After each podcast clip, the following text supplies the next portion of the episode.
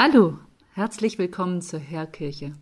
Sie hören heute Martina Jag, Pastoralreferentin der katholischen Kirchengemeinde Seliger Eduard Müller.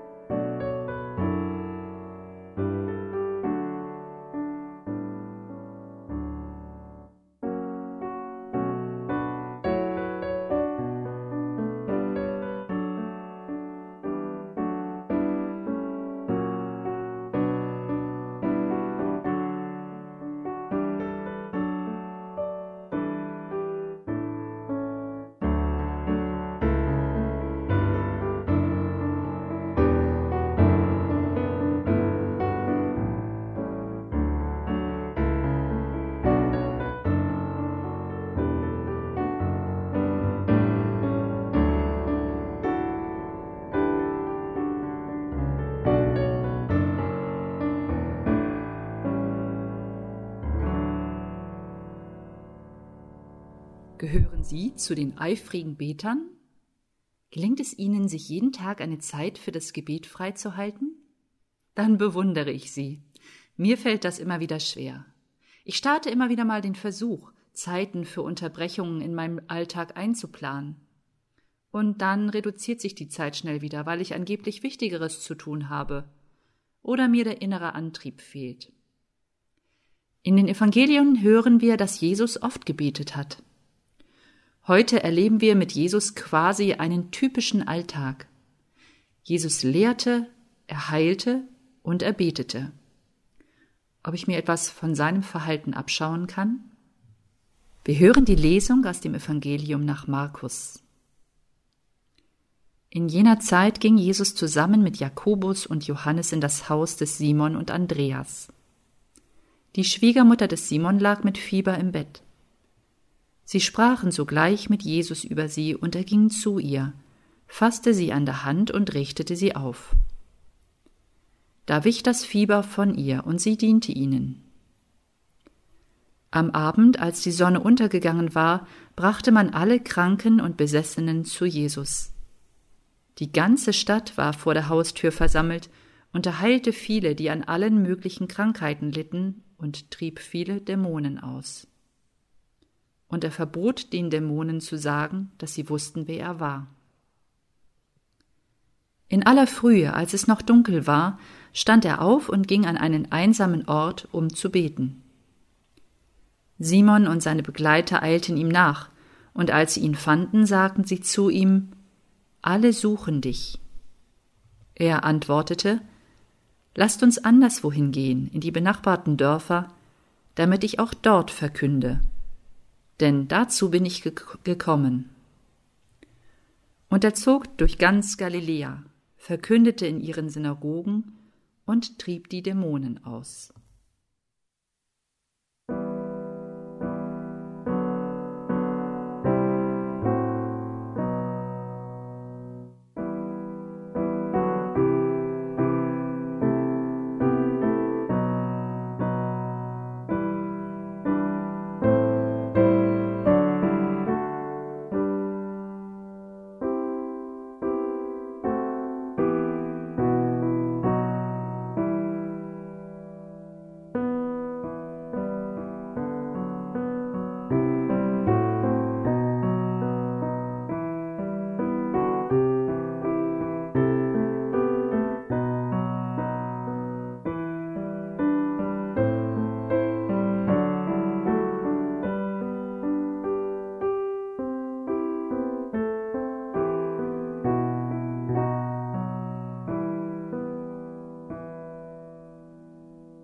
Lieber Zuhörer, liebe Zuhörerin, Petrus ist mein Lieblingsjünger, weil er oft ausspricht, was andere vielleicht nur denken, weil er so menschlich ist, ja und auch fehlerhaft, so wie ich. Ich kann mich gut mit ihm identifizieren. Und seine Reaktion im heutigen Evangelium, die verstehe ich nur allzu gut. Wo steckt denn dieser Jesus nur? An allen Ecken stehen sie und warten auf Hilfe. Die ganze Stadt ist vor der Haustür versammelt und wartet auf ihn. Von überall her hat man die Kranken herbeigebracht. Und der Meister ist plötzlich einfach nicht da. Wo ist er bloß hingegangen?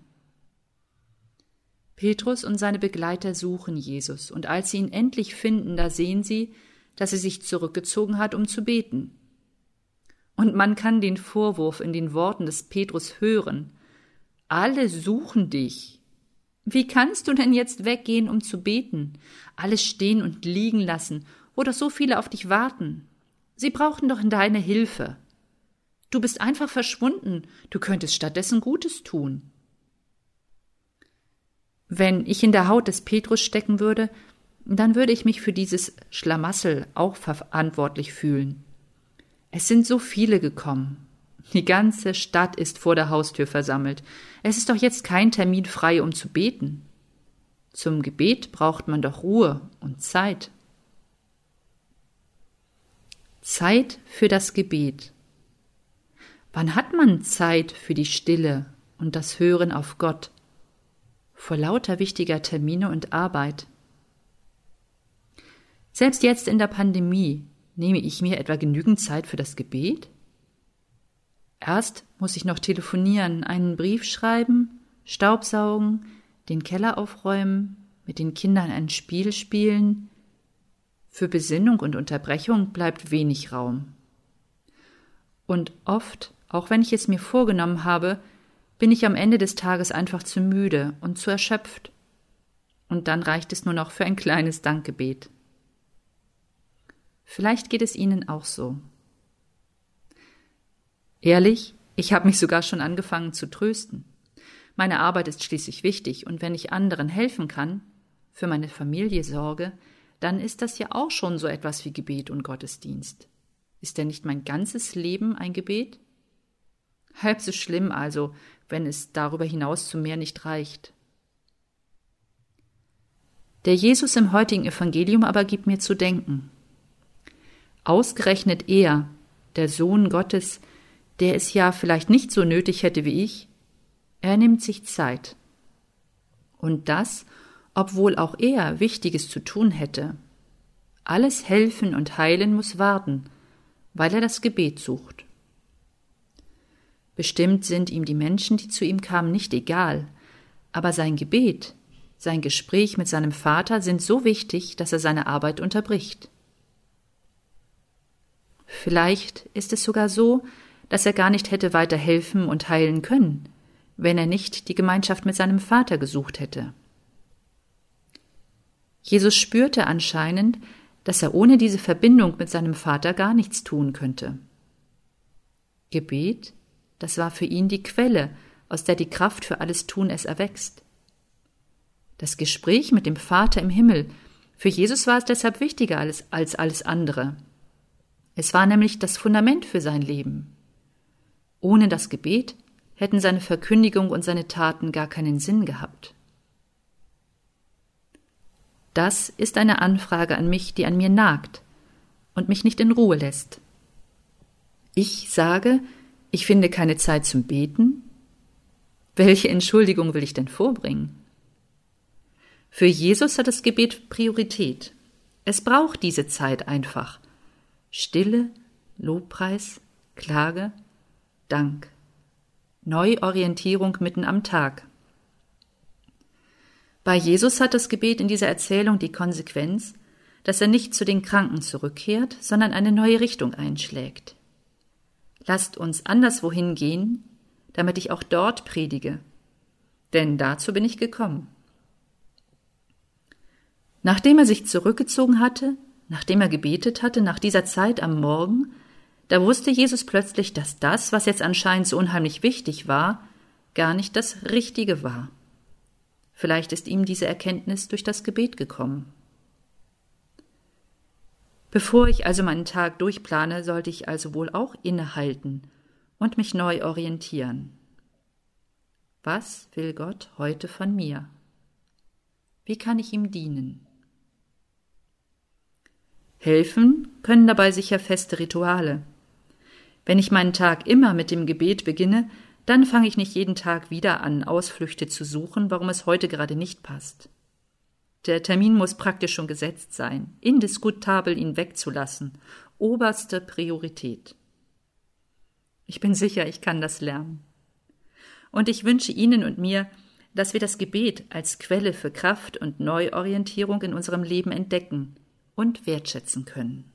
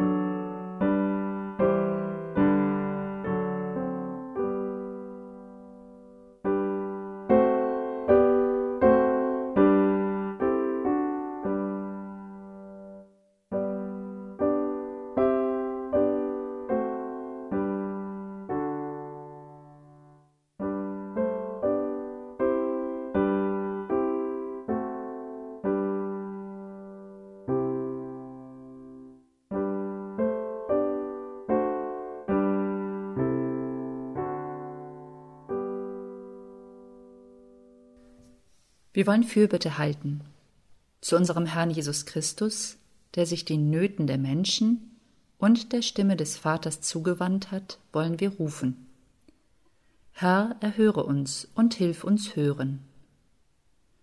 Wir beten für alle, denen die Worte fehlen, denen das Gebet schwer fällt, weil sie das Gefühl haben, nicht erhört zu werden.